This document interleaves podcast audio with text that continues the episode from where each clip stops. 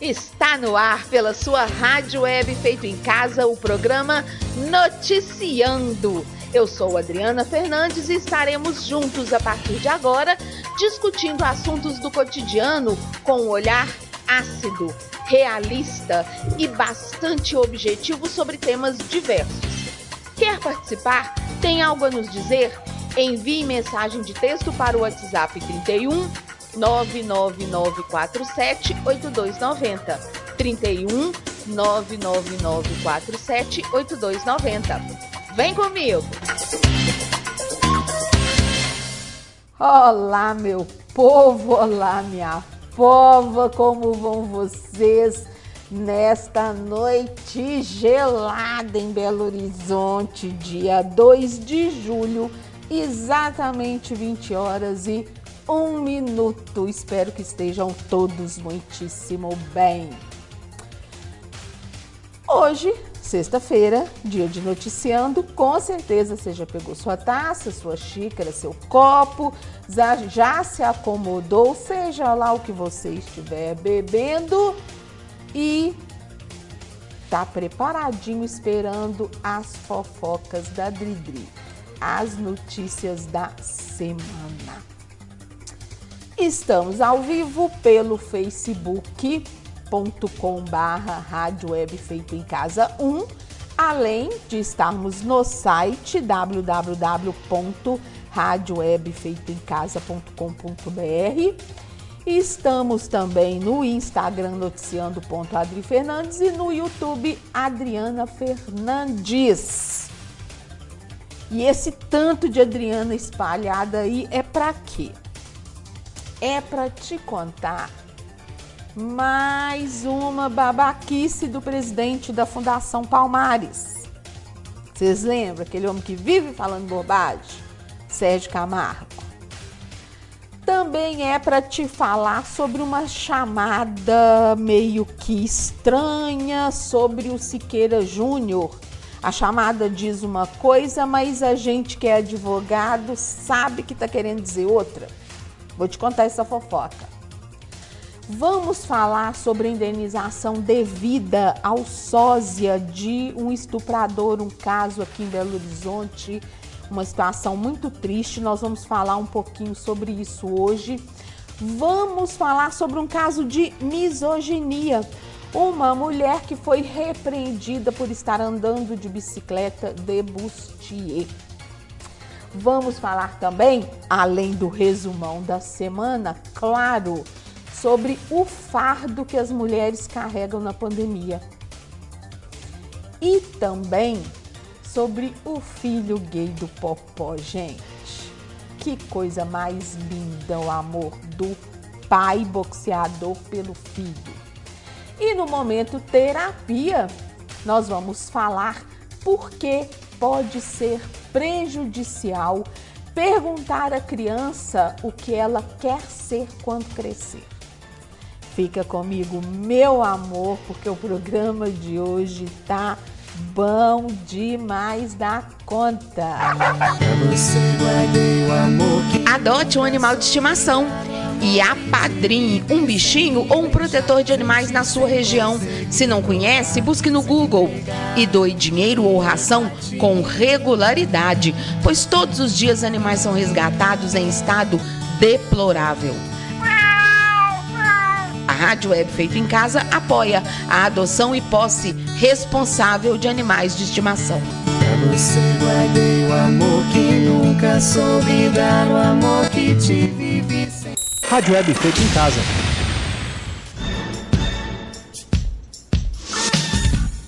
Resumo da semana.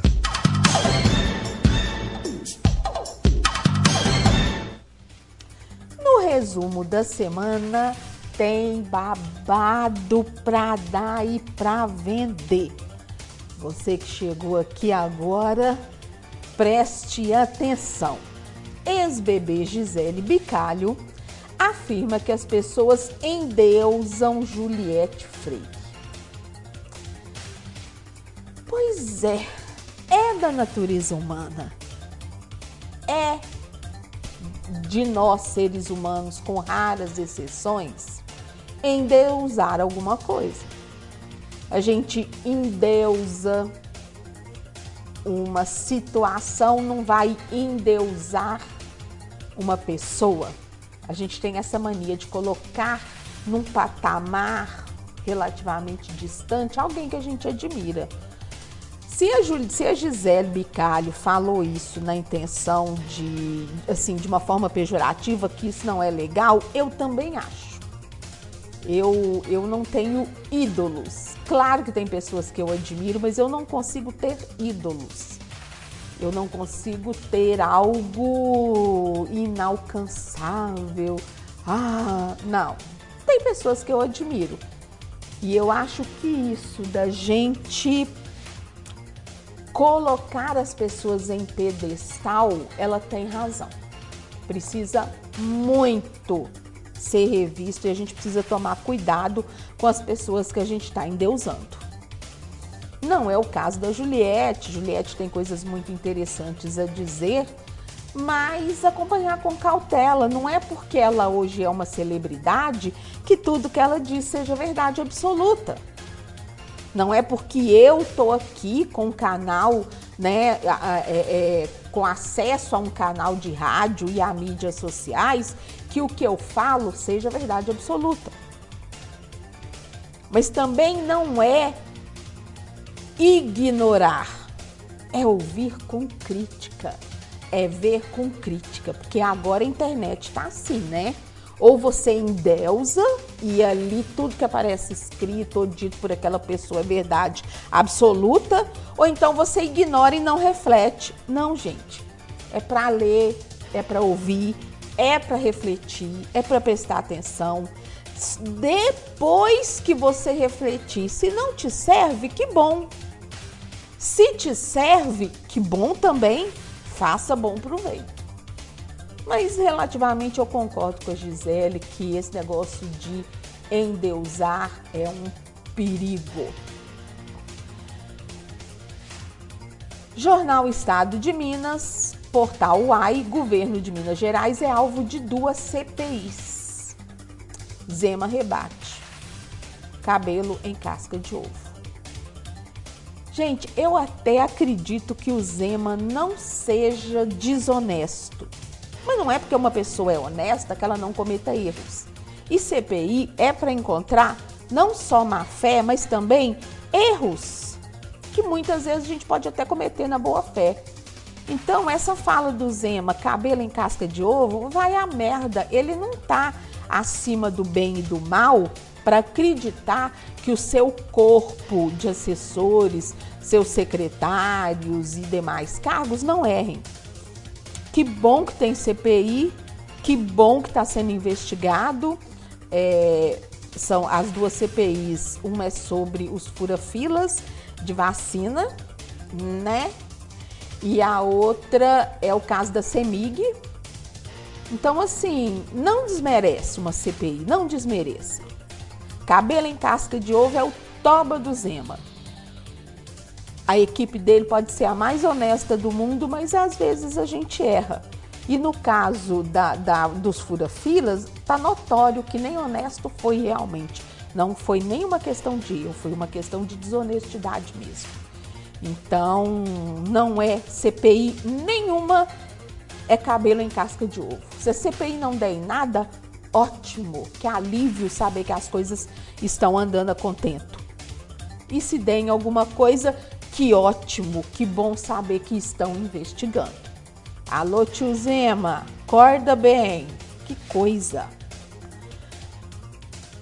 O caso Lázaro, né, gente? Não dá para não falar sobre o caso Lázaro. Boa noite, Gabriel. Boa noite, Mea. Boa noite, Brenda, Vanderlei Timóteo, Andressa, Maria, Supra. Boa noite a todos vocês. Bom, o caso Lázaro, olha que interessante. Ele foi levar o dinheiro para o filho, foi pego na casa da sogra e na mochila dele tinha remédios, armas, munição, miojo, quase 5 mil reais. Ei, Laurimar, saudade do você, fi? Quem tava armando esse cara não era só aquele fazendeiro que foi pego, não. Tem mais pessoas que estavam ajudando, fornecendo apoio, abrigo para o Lázaro. Como foi amplamente discutido, o cara estava com a barba feita naquele dia. Não foi lá na casa do, do fazendeiro onde ele foi pego. Onde que ele fez essa barba então? O povo quer saber. E até agora a polícia não contou. Vamos ver se nos próximos dias nos dão notícia a respeito. Ainda estado de Minas, portal UAI. Em Goiás, homem é preso por estupro virtual e a vítima foi encontrada aos prantos. Pois é, ele exigia, parece que eles tiveram um relacionamento, a imbecil mandou nudes, né? Deixou que ele filmasse ela durante o sexo. E aí, o que, que ele passou a fazer depois do término? Ou ela se masturbava para ele na frente do computador, ou ele ia mandar o um nude para a família. E ela foi assim, ela ficou arrasada. Ela pretendia se matar, porque mulher é um bicho besta. A mulher dá o queijo e quer se matar com a faca. Burra do caralho, né? Enfim, tem gente que ri porque esse novo crime agora é chamado de estupro virtual. Sim, é um estupro virtual. E o, o, bom, o interessante é que está sendo punido, porque antes você punia essas pessoas que exigiam que você tirasse a roupa e ficasse se mostrando para eles, não iria fazer e acontecer, apenas por chantagem, por crimes menores. Agora não. Agora estupro virtual, a pena é pesada e nesse caso especificamente que aconteceu em Goiás, a polícia pegou o sujeito muito bem. Palmas para a polícia. E você, dona Maria, fique esperta. Quer deixar filmar você? Que deixe filmar no seu celular e apague depois. Para de ficar deixando os outros é, seja quem for, seja seu marido, a gente não sabe o dia de amanhã. Fica deixando a pessoa invadir a sua privacidade dessa forma. O que, que é isso? Ainda portal UAI, cadernos gerais, pai é preso suspeito de estuprar filha de 13 anos. Mais um do mesmo, né, gente? É triste falar isso, mas é mais um do mesmo. Tudo como dantes no quartel de Abrantes. Todo dia uma notícia dessa. Um pai abusando de uma filha, um padrasto, um tio, um vizinho, um avô, um sobrinho, um primo abusando de uma criança. Essa menina de 13 anos especificamente, ela usou as redes sociais para pedir ajuda e conseguiu. Vigiem suas filhas. Vigiem seus filhos. Caderno Viva Bem do portal UOL. Estou me segurando aqui para não rir, gente. Desculpa, não é caso de rir. Irmão do apóstolo Valdemiro Santiago morre de Covid-19 em São Carlos. Ele não bebeu da. Gente, eu não quero rir. Não quero rir. Ele não bebeu da água que o irmão dele vendeu? Poxa, poxa, pensei que pastor Valdemiro fosse capaz de fazer milagres. Morreu, né? De Covid. Pois é. Ainda do portal UOL, caderno Ecoa, diz que a árvore tem meta ousada de arborizar 90% de Goiânia, de Goiânia. Peça na sua cidade. Você pede a muda, eles enviam e você planta. Belo Horizonte, meu amor, que já foi uma das cidades mais arborizadas, uma das capitais mais arborizadas do Brasil, cada época de chuva nos últimos anos morre dois, três de árvore que caiu.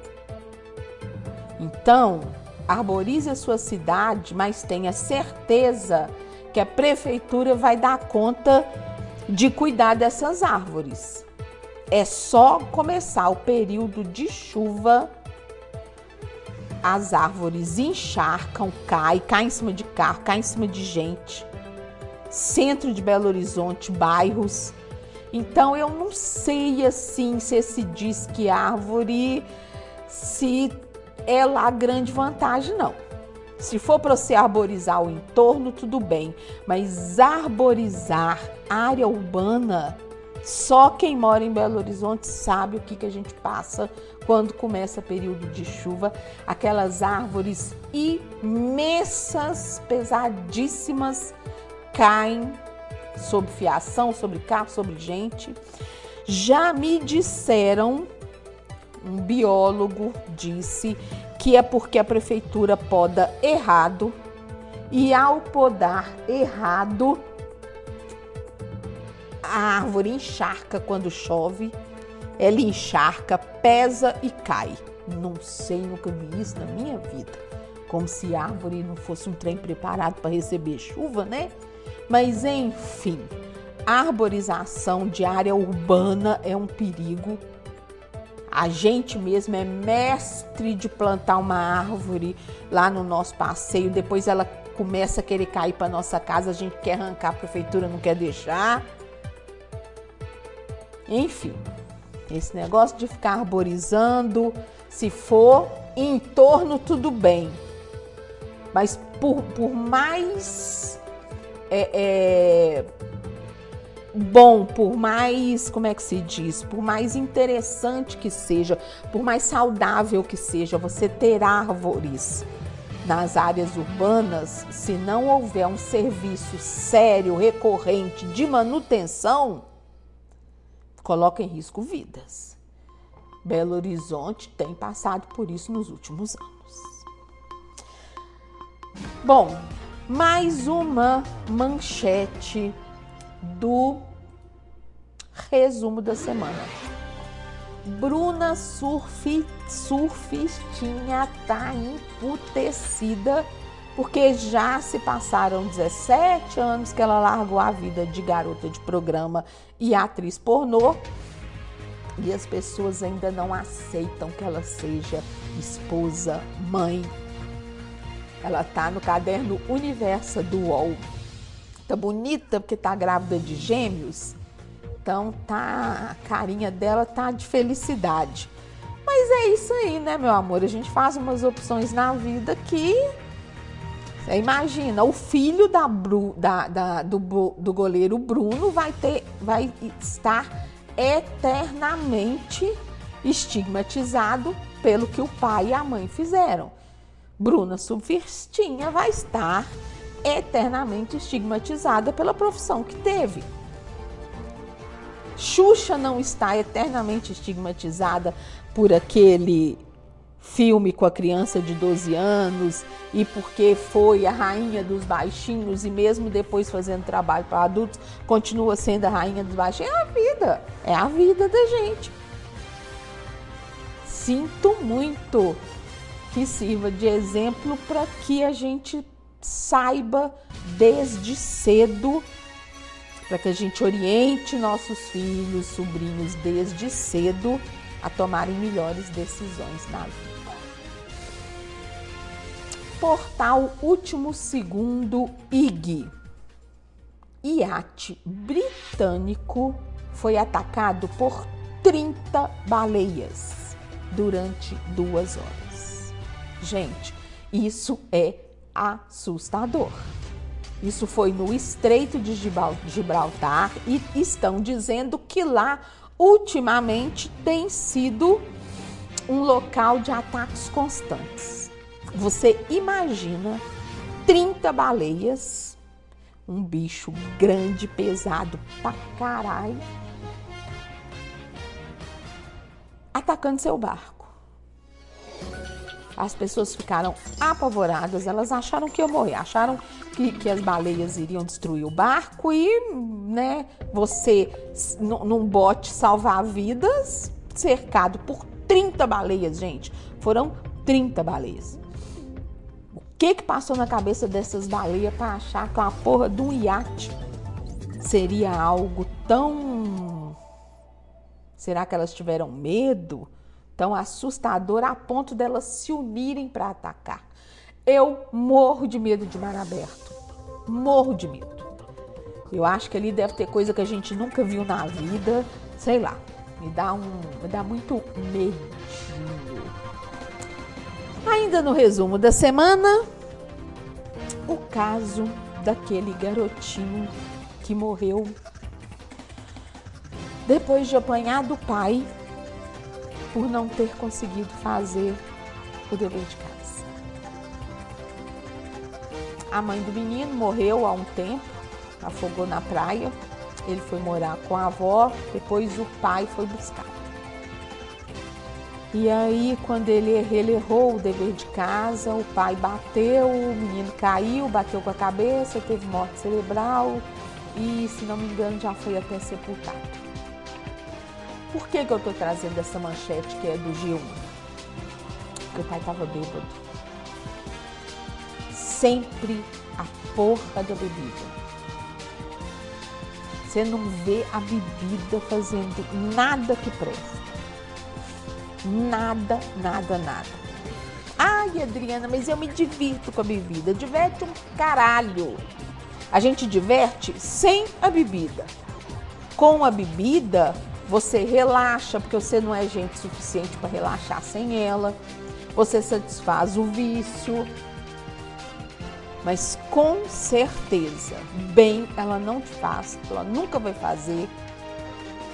E tá aí um caso, menino de seis anos, o pai tonto, não teve paciência com a criança e, aliás, as investigações indicam que esse menino apanhava severamente há mais de um. Portal R7. Escutem essa. Aposentado de 102 anos fará curso de qualificação profissional no Espírito Santo. Muito bacana é um senhor que se inscreveu nas aulas de montador de computadores do Senai. 102 anos. Seu filho tá onde mesmo? Ah, tá lá no quarto jogando joguinho, fazendo vídeo pro YouTube, que ele quer ser youtuber. Pois é, esse moço, senhor Pedro, lá do Espírito Santo, todo empertigadinho aqui na cadeirinha, matriculando-se no curso de montagem de computadores do Senai. Show, né? Show de bola! Essa notícia do UOL, quem me mandou foi a Daiane. Beijo, Dai, lá de Guarulhos. Daiane Ceroula me manda uma matéria que diz: Adulto de chupeta. Comunidades online de regressão infantil encontram conforto usando objetos como fralda, brinquedo e mamadeira. Sim, é isso que você escutou. Mas vamos separar. A matéria não fala de fetiche. Não é fetiche, não é tesão. Tem uma galera que morre de tesão em ver o outro de fralda, em ver o outro de mamadeira, em ver o outro de, de chupeta. Não é disso que, gente, que essa matéria fala. Essa matéria fala de uma situação terapêutica em que, conversando com outra pessoa, ela te induz a ser neném. Sendo neném, sua ansiedade vai embora, sua dor emocional vai embora. Você pega chupeta, você pega a mamadeira, você se sente seguro, acolhido e fica tudo bem. Bom, Sendo feito por um profissional, eu não vejo problema nenhum. Não é isso que a gente faz? Hipnoterapeutas como eu, entre outras coisas, a gente faz regressão e a gente pode trazer a pessoa para o momento em que ela era bebê. Mas você tem que saber fazer. Até que ponto isso está sendo benéfico para a pessoa ou está só jogando a poeira para baixo do tapete? É estranho. E essa notícia está sendo vinculada por aí como se fosse algo de fantasia sexual ou erótica? Não. Essa matéria especificamente fala de terapia de regressão infantil. Por que, que eu dou bomba? Porque não é, não está sendo feita por profissional preparado para isso. E aí me assusta um pouquinho.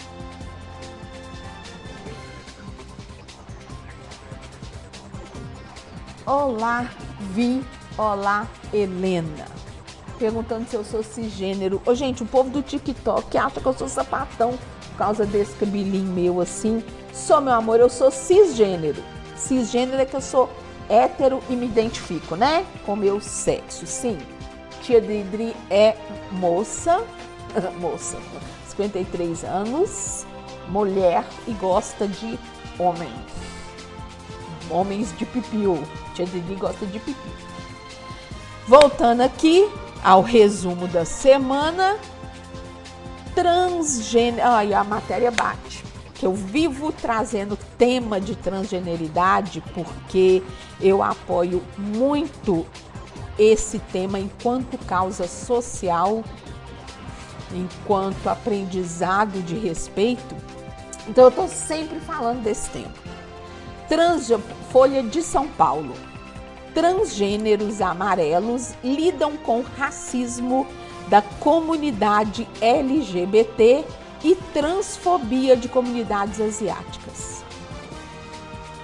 Transgênero amarelo são pessoas orientais, pessoas transgêneras, orientais, japonês, chinês, coreanos, não são aceitas pela comunidade LGBT brasileira e também não são aceitos pela comunidade asiática. Estranho, né?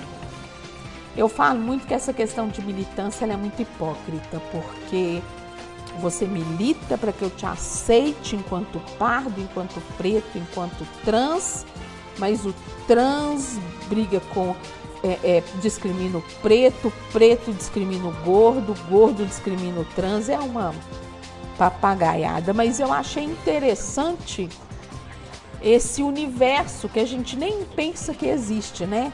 Transgênero de origem asiática não são aceitos pela comunidade LGBT por terem origem asiática. Gente, e também não são aceitos pelas comunidades asiáticas porque são trans.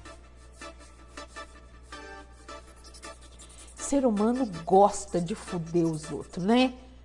Gosta, gosta. A gente gosta de afastar as pessoas. Que absurdo. Que absurdo uma situação dessa. Então agora existe um gay ideal que não pode ser um trans ideal, um gay ideal, uma lésbica ideal, que não pode ser amarelo, que não pode. Ah, nossa, não vale nem a pena render esse tipo de assunto, não vale nem a pena render. Belo Horizonte voltou às aulas e o jornal Estado de Minas já nos traz a manchete: Covid. Com alunos infectados Colégio Loyola suspende aulas presenciais de três turmas. A gente sabia que isso ia acontecer. A gente sabia que isso ia acontecer.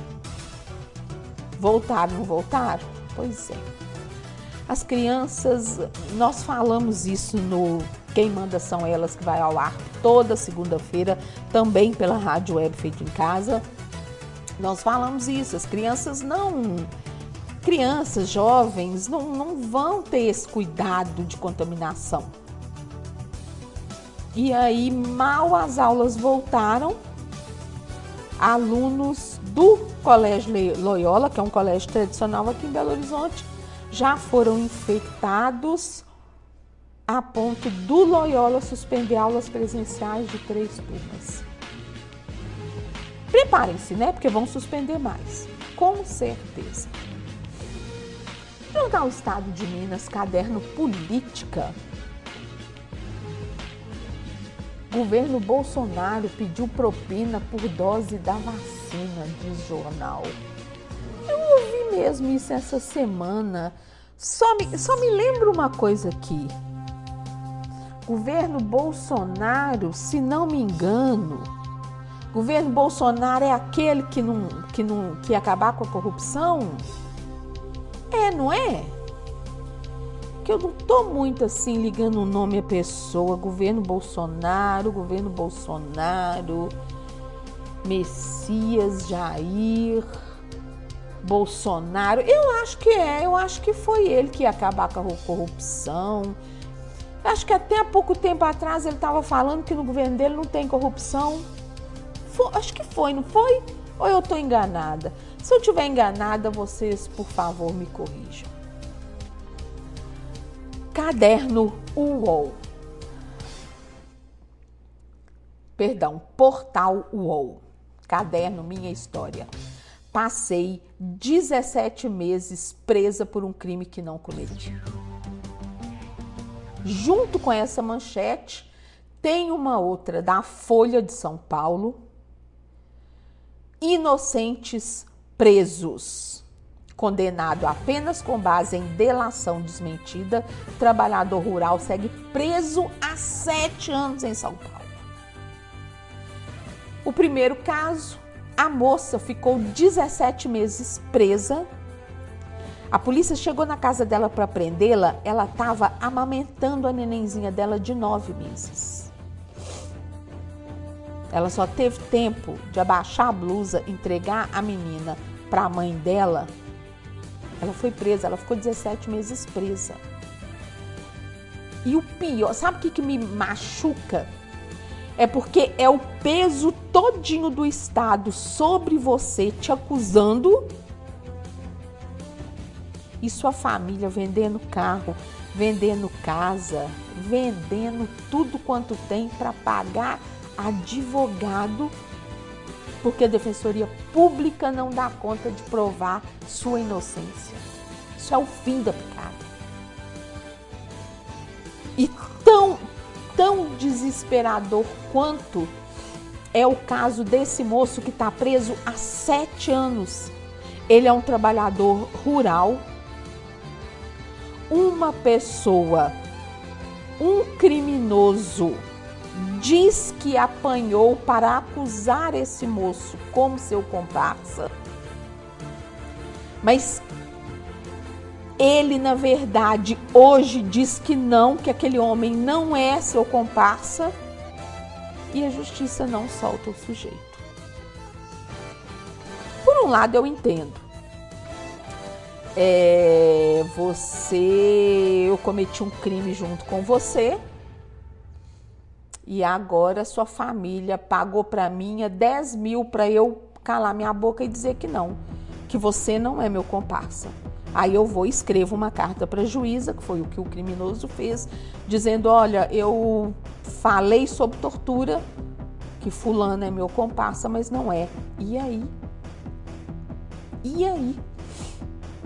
Esse caso especificamente não tem outras provas a não ser a confissão do criminoso de que aquele homem era seu comparsa. Mas ora, eu acreditei na sua palavra, agora eu vou desacreditar? Com base em quê? Por quê? E a família do homem está há sete anos sem saber o que fazer para tirar ele da cadeia.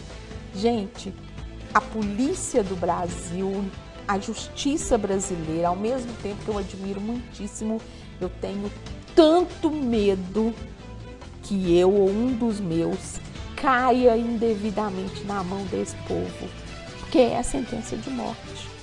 Você tá doido, você preso injustamente.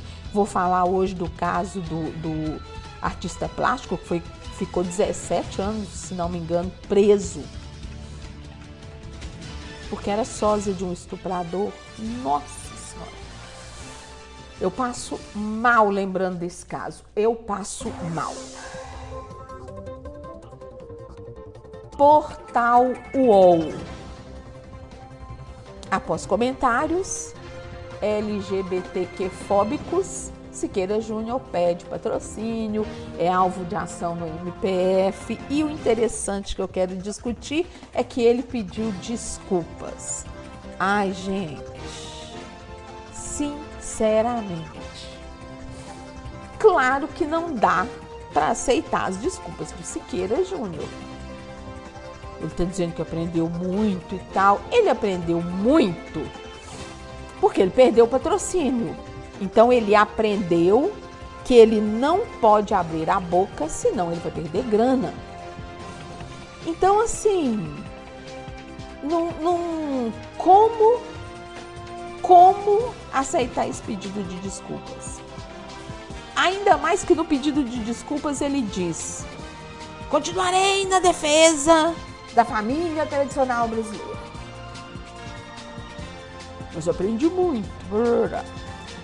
E aí, isso me remete a, situação, a situações sobre as quais eu penso muito.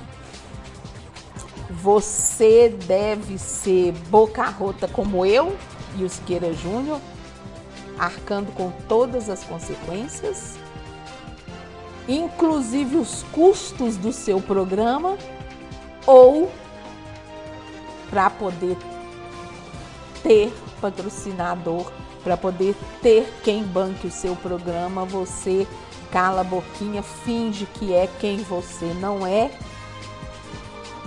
e pega leve com aquilo que você não acredita. Porque da mesma forma que o Siqueira Júnior não pode pegar pesado com determinada parcela da, da sociedade, porque realmente é crime, é homofobia, e tal, mas em outras situações também ele vai ter que dançar conforme a música. É pro bem e pro mal. E aí? Então essa questão do Siqueira Júnior ter pedido desculpas é algo que me incomoda muito, porque eu acho que a gente tem que ser quem a gente é, arcando com as consequências. Eu penso isso, penso mesmo, se te incomoda, só lamento, é o que eu penso a seu respeito e ponto final. Ou então, nunca toque naquele tema para não ter que pôr sua opinião. Agora, para não perder patrocinador, você finge que desdisse aquilo que você disse. Não sei. Não sei, eu estou fazendo jornalismo, eu penso muito em continuar com algo parecido com o que eu estou fazendo aqui, noticiando no futuro, mas eu não sei se uma pessoa que fala as coisas que eu falo e como eu falo, se vão ter sucesso. Igual o pessoal fala, ah, Adriana, o queridíssimo Moraes Martins, seu perfil é de cidade alerta. Não é. Porque a cidade alerta vitimiza a pessoa. Eu não vou vitimizar a pessoa. Cidade alerta marreta o governo. Se o governo tiver certo, eu não vou marretar o governo.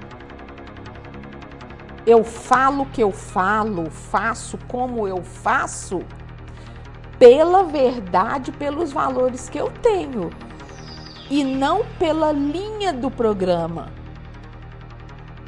Entende? Se eu for para algum canal, fudeu. Eu vou ter que dançar conforme a música. Aí eu vou, vou morrer gasgada, vou morrer com meu próprio veneno, que eu vou ter que engolir ele. Imagina!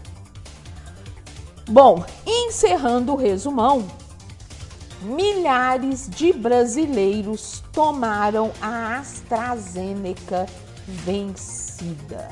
Gente, é de assustar. milhares de brasileiros tomaram a AstraZeneca vencida. Que, que você vai fazer? Você vai olhar nas redes, na, na, no noticiário, qual lote, no seu cartãozinho fala qual lote de vacinas você tomou, se você tiver tomado a AstraZeneca, como foi o caso do meu irmão. Olha, se o, o, o lote que estiver no seu cartão constar na notícia como o da vacina vencida, você precisa procurar o posto de saúde e se vacinar novamente. Estamos combinados, meu povo? Procure o posto de saúde, leve o seu cartão, mostre que você tomou o lote da AstraZeneca vencida conforme a notícia e peça para ser imunizado novamente. Combinado? Muito bem.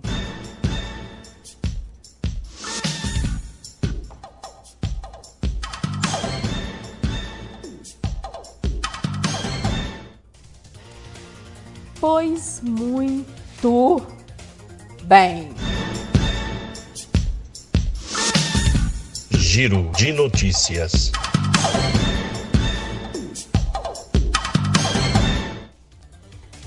Giro de notícias de hoje, eu quero te contar o caso do Popó. Eu tô apaixonada com a história do Popó. É portal UOL, caderno Sportbus. Sportbus. Popó se derrete por filho homossexual e sai em defesa. Tenho muito orgulho. Médico, bonito e gay. Popó demonstrou todo o seu carinho por seu filho e revelou que foi numa boate gay com ele. Gente, eu acho muito interessante um homem que vem do meio que o Popó vem, de homens brutamontes, de violência, e ele ter essa delicadeza de amor pelo filho. Isso é assim fantástico. Aliás, entrem no YouTube, no canal Etel Correia, Etel com TH, Etel Correia, que é uma jornalista aqui do Jornal Alterosa, do estado de Minas. Ela está fazendo uma semana com pessoas e familiares de pessoas trans e gays. Gente, que histórias maravilhosas! Começou com a Risa, mãe da Lua Zanella. Lua é uma artista espetacular. Depois foi com Carlos, marido da queridíssima Nadir, que são pais do Rogério da banda Mascucetas, que tem uma música que chama 20 milhões, deliciosa. Mandei para um monte de gente aí ontem. Entre então no canal do YouTube Etel Correia e vejam essa série de vídeos que é muito interessante. Mas vamos à matéria do Popó. Popó Freitas é um dos grandes pugilistas da história do boxe brasileiro. O ex-lutador, que já foi campeão mundial, concedeu entrevista para o podcast Flow e abriu o jogo sobre sua vida pessoal. Um dos assuntos da conversa foi sobre a homossexualidade de seu filho Juan, de 21 anos de idade. De acordo com Popó, a relação com seu filho é das melhores. Gente, assim, sabe, diante de tudo que a gente vê você lê que é um pai, uma mãe, uma família que acolhe um filho gay, uma filha lésbica ou trans e que tem carinho verdadeiro e orgulho, não porque a pessoa é trans ou gay, mas orgulho pela pessoa apenas ser o que é. É mais importante que seja alguém honesto, que seja alguém com uma profissão bacana, estudioso, com emprego legal, do que a condição de gênero, de, de gênero dessa pessoa. Isso conforta meu coração, acho a coisa mais linda do mundo. De acordo com Popó, a relação com seu filho é das melhores e demonstrou ser um grande parceiro de Juan. Acelino Freitas também destacou que chama o garoto de uma maneira curiosa e deu detalhes de suas brincadeiras com o jovem estudante de medicina. É a minha bichona. E, antes que venham me criticar, essa é a maneira carinhosa que eu chamo ele. É uma coisa que eu sempre falo, uma coisa minha e dele. A gente se zoa assim. Tá certo, se você tem intimidade com a pessoa, se a pessoa te dá abertura, chame, chame de macaco, chame de bichona, chame de viado, chame do caralho. Entre você e ele. Não significa que eu possa fazer alguma a mesma coisa com a mesma pessoa se eu não tenho intimidade com ela. Espero que, né, vocês entendam aí o beabá da coisa, como é que funciona. Por falar sobre a profissão e a orientação sexual de Juan, Popó ainda demonstrou muito orgulho de seu filho. Juan é inteligente demais. Está cursando o quinto período de medicina. Ele já me levou para boate gay e outro dia brigou com o namorado e veio conversar comigo. Tenho muito orgulho do meu filho, médico, bonito e gay. Gente, filhos precisam da proteção dos pais e das mães. Se você ataca seu filho, se seu filho não se sente protegido dentro de casa, isso é de uma crueldade absurda. Você está expondo aquela pessoa a tudo de ruim que o mundo pode fazer com ela. Então eu acho lindo um homem igual Popó, que já foi até para boate gay com o filho. Olha aqui que coisa linda. No programa aqui na Band, o ex-atleta falou, também falou sobre a homossexualidade do filho. Eu peço a ele cuidado na forma de expor o carinho com o namorado, porque tem gente que não aceita e não gosta. Eu vejo casais gays com muito mais carinho um com o outro do que casal tradicional, e isso causa inveja. E podem ser agredidos, né? Acredito que é sobre isso que ele esteja falando. Meu filho só me dá orgulho. Ele me pediu para bancar essa faculdade, a faculdade de medicina, e me disse ser capaz de me retornar tudo isso no futuro. Gracinha, gente. Esse investimento não é meu, é dele. Ele merece isso e conquistará muito ainda. Eu, sinceramente, eu só tenho que aplaudir gente como o Popó, que aceita, que protege, que acolhe seus filhos e não deixa que eles se sintam desamparados, desprotegidos, à mercê de toda a crueldade que o mundo oferece. É muito triste ainda hoje lembrar que antigamente, quando era muito mais difícil que a família aceitasse e amparasse, eles não conseguiam emprego, eles não conseguiam suportar o peso até de frequentar uma escola, uma faculdade, um curso, não se profissionalizavam, quando se profissionalizavam, não conseguiam emprego por mera discriminação. E sobrava o quê? A prostituição. E se já eram discriminados pela condição de gênero, imagine fazendo programa. Então eu fico muito feliz de ver que hoje trabalham, têm emprego. A Globo começou até essa semana também um, uma série bacana sobre isso. Enfim, não há porquê discriminar pessoas pelo que for que não seja condição moral. Porque gente que mata os pais, por exemplo, eu discrimino amargamente. Não sendo algo dessa natureza moral, criminosa, nada justifica que a gente discrimine uma pessoa. Você pode não concordar, seja lá com o que for, mas é aqui, ó, de ideia a ideia. Não é fechando porta, não é batendo, joga a verdade na cara da pessoa. Fulano, não acho certo o que você faz, minha religião não permite. Mas não fecha a porta, não não bata, não maltrate de alguma forma, não exija que saia do seu condomínio, porque isso simplesmente não existe. São pessoas como qualquer um de nós. O que você faz na sua intimidade, você não quer que ninguém saiba, eles também não querem ser julgados pelo que eles fazem na intimidade deles, não. Aí aí. São pessoas capazes, são pessoas inteligentes, são pessoas amorosas, são pessoas extremamente produtivas. Assim como também nesse meio e em outros tem gente ordinária, sacana, etc, etc.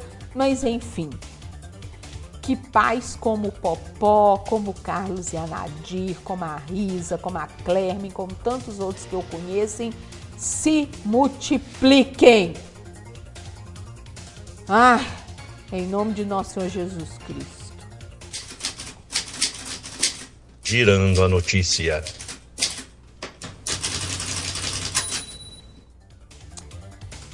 TJ absolve Siqueira e diz que é ilícito chamar gays, diz que é lícito chamar gays de raça desgraçada. Isso é uma notícia do portal UOL.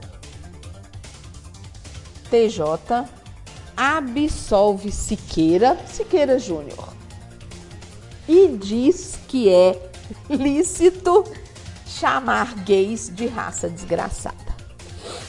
Puta que pariu nessa chamada. Puta que pariu nessa chamada. Completamente equivocada. Vocês vão ver que, na verdade, o que ocorreu foi o seguinte: o Siqueira Júnior comentando sobre, não lembro, nós vamos ver aqui uma parada gay, alguma coisa assim. Reclamou que esse povo, os gays, os transgêneros, querem acabar com a família tradicional brasileira. E ele disse, falou que é uma raça desgraçada também e tal, como ele fez agora. E ele disse isso mostrando a foto, aquela foto de uma trans na no crucificada como Jesus Cristo. Essa trans entrou na justiça reclamando que ele a teria ofendido e pedindo indenização. O que, que o juiz disse? Não. Ele ofendeu a comunidade gay. Ele não ofendeu você. Ele não se dirigiu a você, fulana de tal. E foi por isso que ela perdeu a ação. E aí, o que, que a matéria, o que, que a chamada diz? TJ diz que é lícito chamar gays de raça desgraçada. Não, não foi isso que o TJ disse. Vamos à matéria.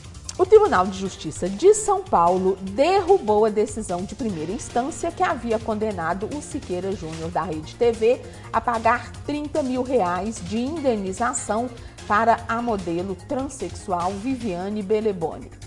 No ano passado, Siqueira utilizou a imagem da modelo que ficou famosa por representar Jesus Cristo crucificado na parada do orgulho LGBT, ao tratar de um crime cometido por um casal de mulheres lésbicas. Ele pegou a imagem dessa moça trans e disse: Isso é um lixo, é uma bosta, uma raça desgraçada.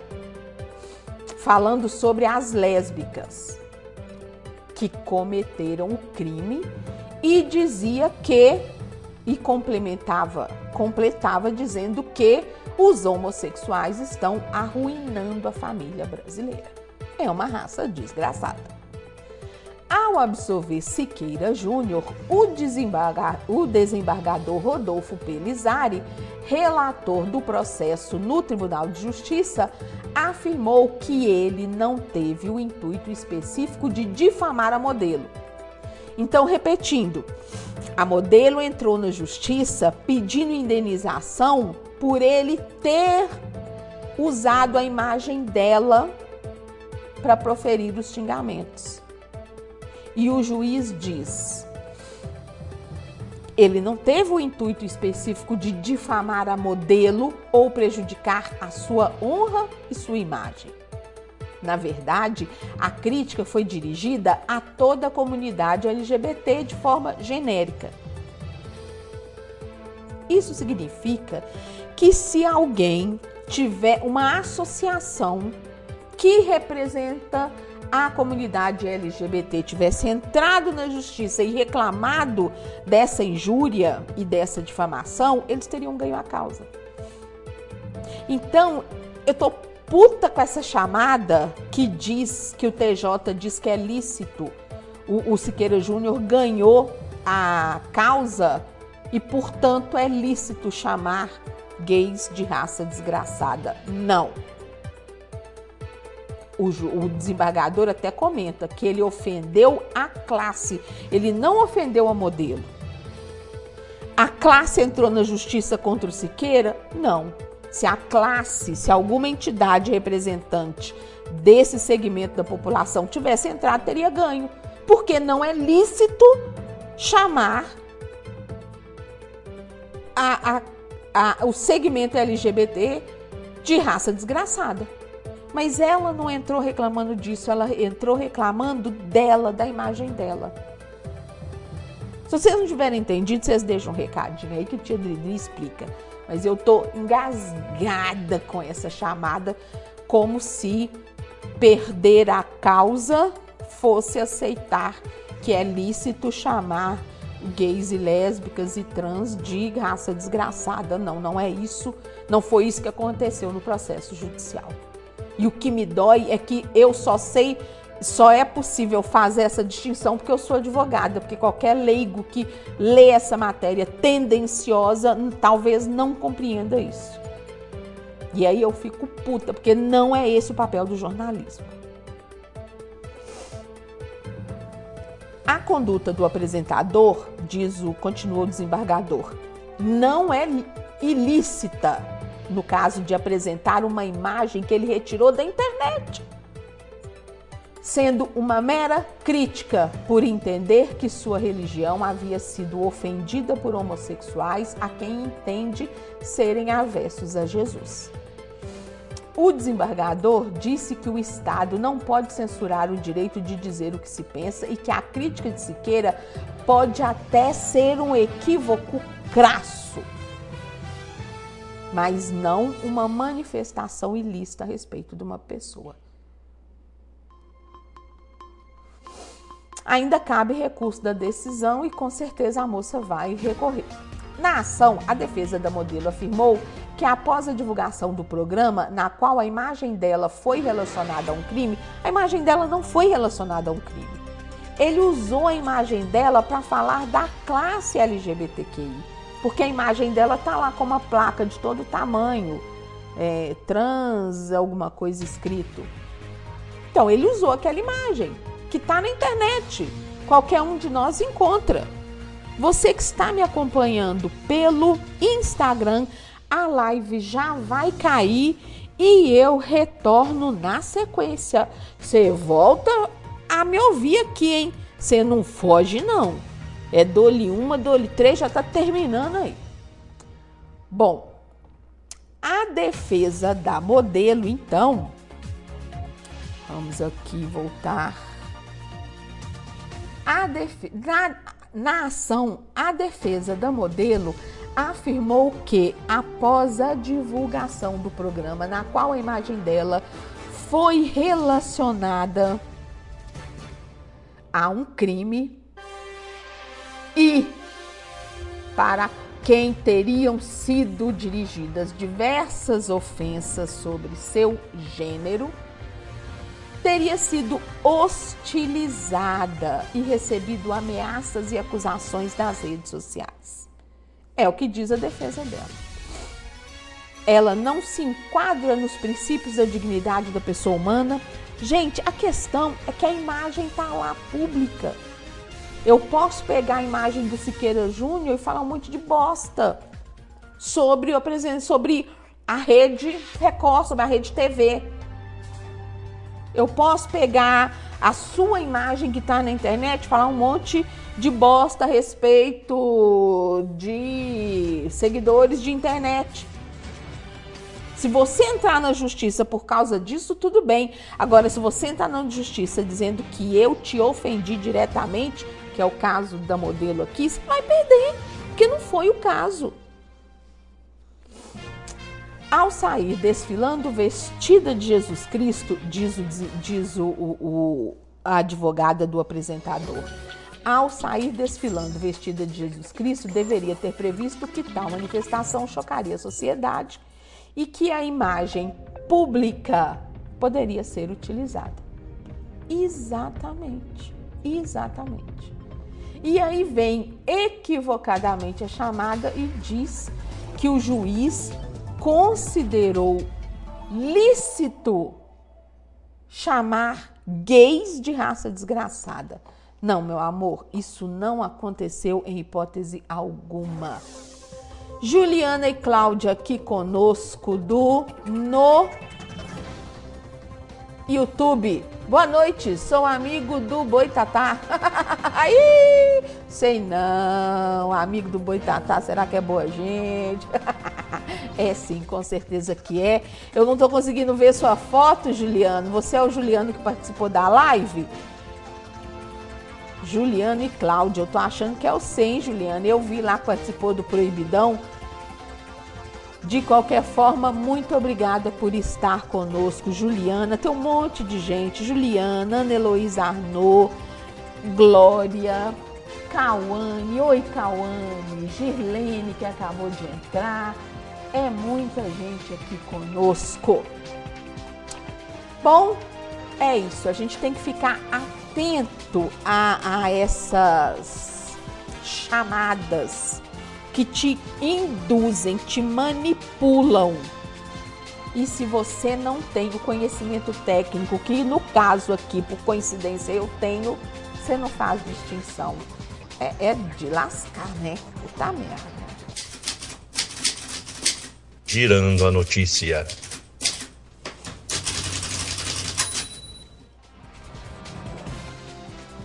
Jornal Estado de Minas, portal UAI presidente da Fundação Palmares, diz que maioria da imprensa usa cocaína.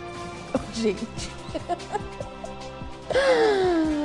eu não sei o que, que esse homem tá querendo na vida, porque de, de mês sim, mês não, ele me fala uma merda.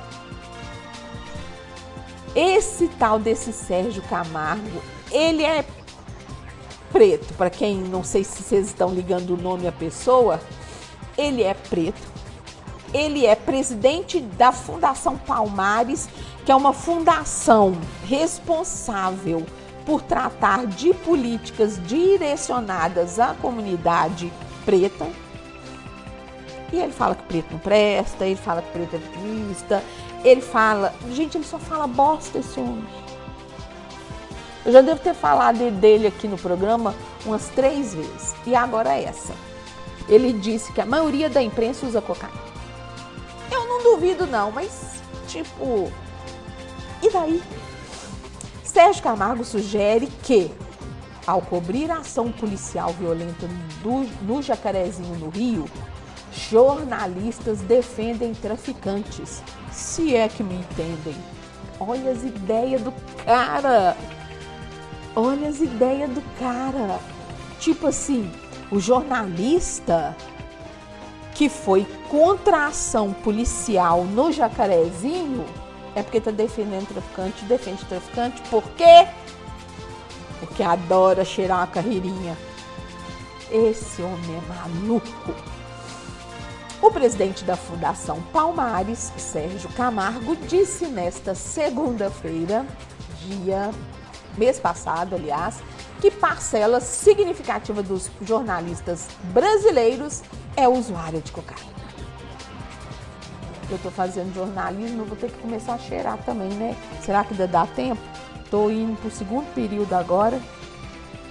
A afirmação foi feita no Twitter como uma crítica à cobertura da imprensa à operação policial realizada nesta quinta-feira na favela do Jacarezinho. Com saldo de 28 mortos, incluindo um policial militar, a ação de combate ao tráfico é a mais letal da história do Estado. E aí, muitos jornalistas e outras pessoas de fato foram contra, porque foi uma, uma coisa absurda de combate. Um policial, vocês vão lembrar, um policial desceu, já levou um tirambaço na cabeça, morreu na hora e já fudeu a operação, porque aí a polícia já foi para cima da favela matando neguinho à torta e à direita, sem direito de defesa. Se a ideia era prender, simplesmente passaram a executar. E foda-se, tô cagando e andando. Quem deu tiro de emboscada no militar, que há com as consequências disso. Eu não vou esperar que um militar, num momento desse, tenha sangue frio suficiente, a vida dele em risco, o colega morto e que ele ainda tenha cautela com bandido. Se não me engano, não morreu um inocente ali. Ah, mas mesmo, mesmo bandido tem que dar direito de defesa. Aham, uhum, defesa de cu é rola. Defesa de cu é rola. Não vem que não tem. E aí, algumas pessoas, o pessoal da esquerda, né, que fica com dozinha, e que deveria, que acha que a polícia né, tinha que ter sido menos letal nessa operação. O Sérgio Camargo diz que eles pensam assim porque eles defendem traficante, porque afinal todo jornalista brasileiro, todo não, como é que ele fala aqui? Parcela significativa dos jornalistas brasileiros usa cocaína. Esse cara é Ele diz o seguinte: trabalhei quase 30 anos em algumas das maiores redações de São Paulo. Parcela significativa dos jornalistas é usuária de cocaína. Então, tipo assim, do jeito que ele fala, parece que os caras botavam a carreirinha ali na mesa e. né? Ai, gente, o cara é muito louco, o cara é muito imbecil. A defesa ferrenha e incondicional que fazem de traficantes pouco ou nada tem a ver com interesse público. Se é que me entendem. Gente, é muito sem noção isso. Ele publicou isso nas redes sociais dele. O comentário acompanha um print de uma manchete do jornal Folha de São Paulo que repercute a ação, a reação do presidente Jair Bolsonaro ao fato. Sem provas, Bolsonaro classifica mortos de Jacarezinho como traficantes que roubam e matam. E aí a matéria reclama disso.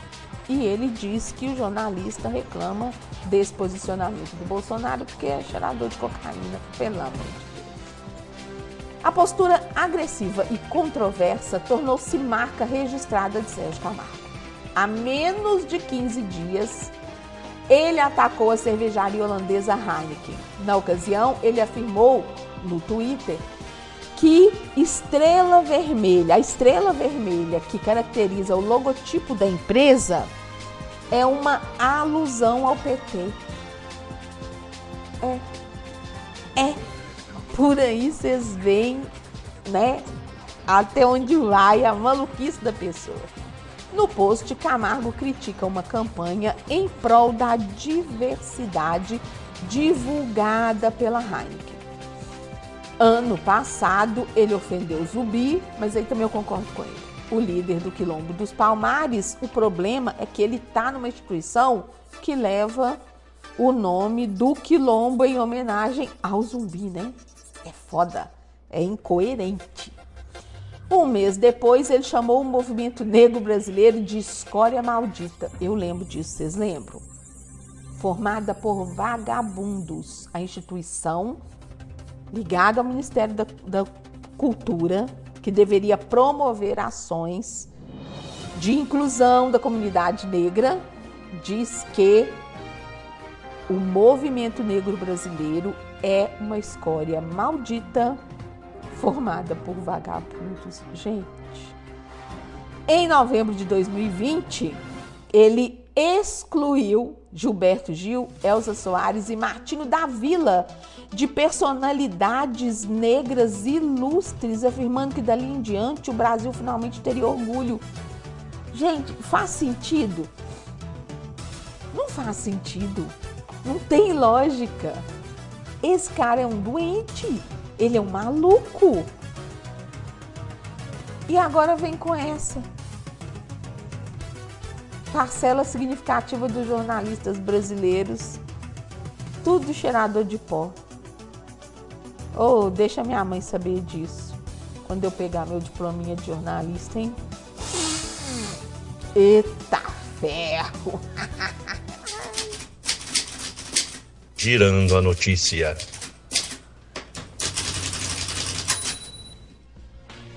Essa matéria agora é sobre o caso que eu falei do sósia de um estuprador que agiu em Belo Horizonte.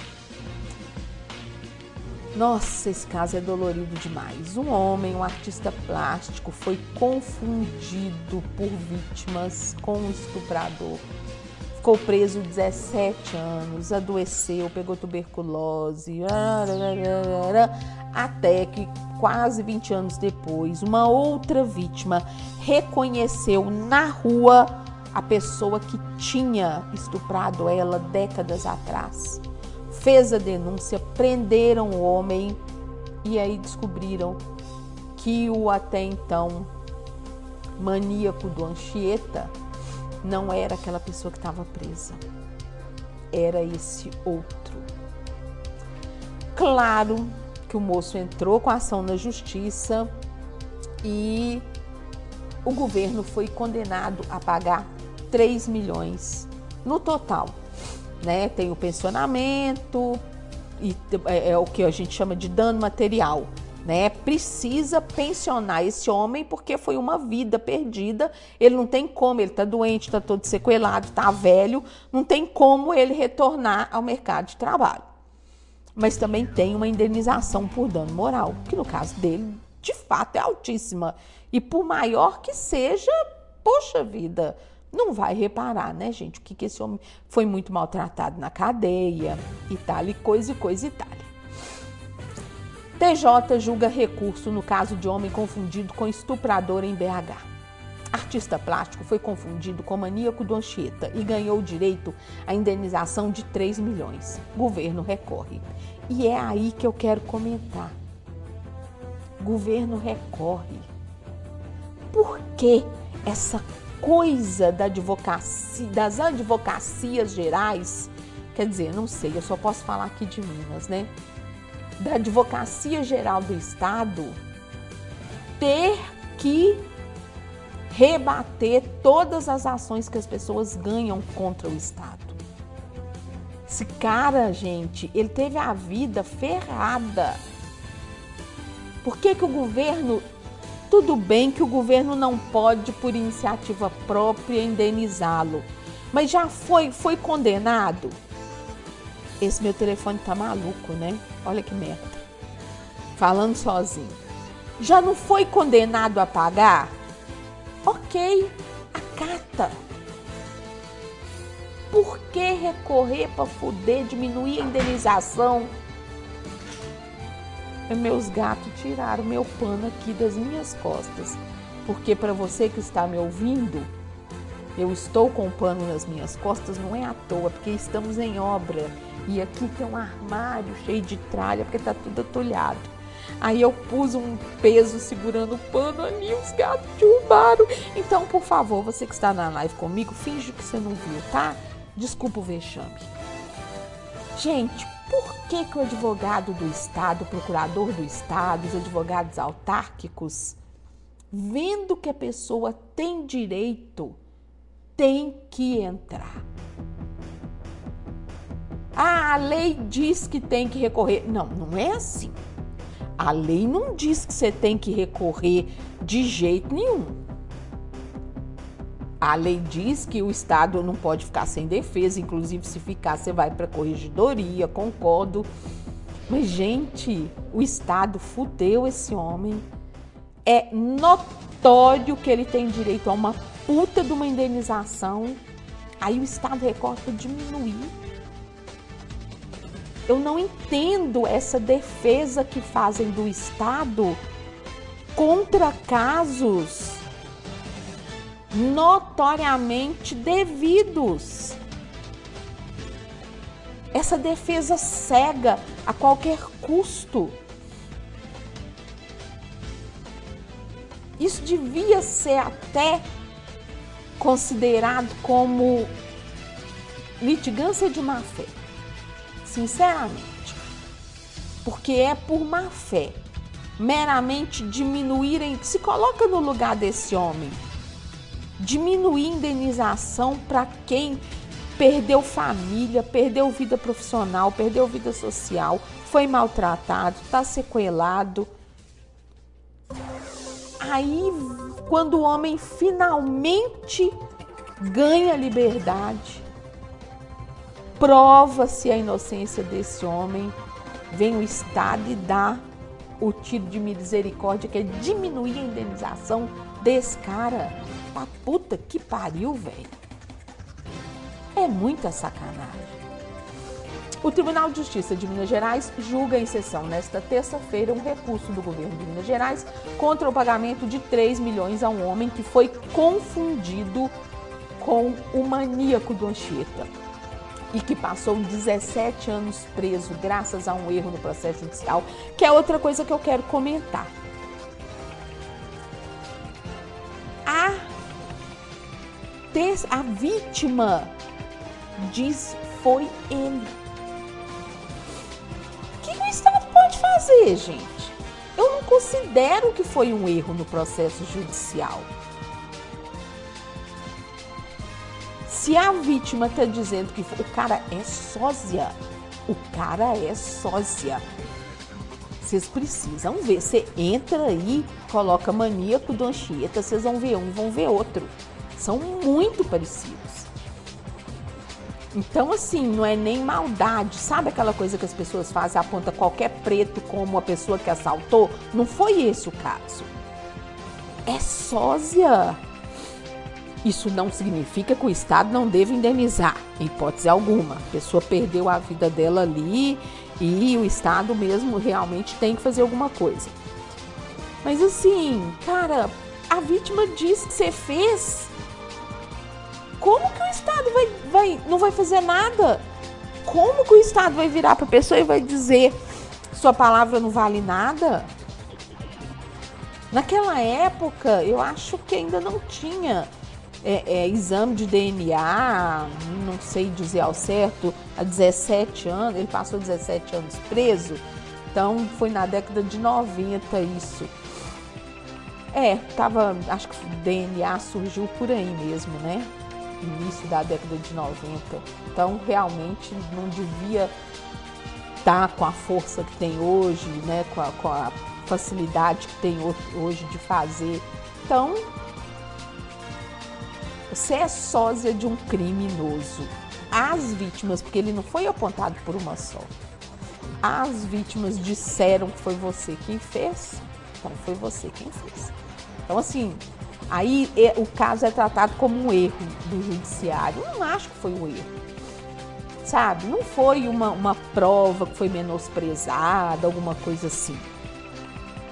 Agora, mesmo não considerando que foi um erro, eu entendo que é, é, ele tem que ser indenizado, sim. Isso aí é sem sombra de dúvida. O Estado tem que indenizar quando uma pessoa passa por uma situação dessa, seja lá por que motivo for. O artista plástico Eugênio Fiuza ganhou em 2019 na Justiça direito a uma indenização no valor de 3 milhões por danos morais e existenciais. No entanto, o Estado de Minas está recorrendo da sentença. A decisão é do juiz da Quinta Vara da Fazenda Estadual, Rogério Santos Araújo Abreu, que obriga ainda a correção do valor retroativo a agosto de 95, quando ele foi preso. Nos valores de hoje, a indenização supera os 14 milhões. A sentença ainda confirma o pagamento vitalício de cinco salários mínimos ao artista como complementação de renda de forma retroativa e corrigida. Eugênio Fiuza de Queiroz foi condenado a 37 anos de prisão e passou 17 anos na cadeia. De acordo com a ação de reparação movida por ele na Justiça em agosto de 1995, ele estava conversando com sua namorada em uma praça do bairro Colégio Batista, aqui região leste de BH, quando foi abordado e algemado sem mesmo ter, sem mesmo os policiais terem um mandado de prisão. Dona Magali chegou agora aqui no Facebook, acordei. Mãe, isso é hora, mãe? Luiz Lima, boa noite, queridíssimo. Agora, se a minha mãe não me dá audiência, ferrou, né? Bom, o, o, Eugênio teria sido reconhecido por vítimas de uma série de estupros que ocorreram na época, em um caso que ficou conhecido como o maníaco do Anchieta. Já a maioria dos abusos foram cometidos no bairro da região centro.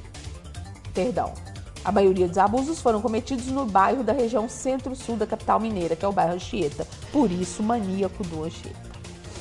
Na delegacia, outras vítimas também o apontaram como autor dos abusos. Então, olha só, vai dizer que foi um erro do judiciário? Não foi, gente.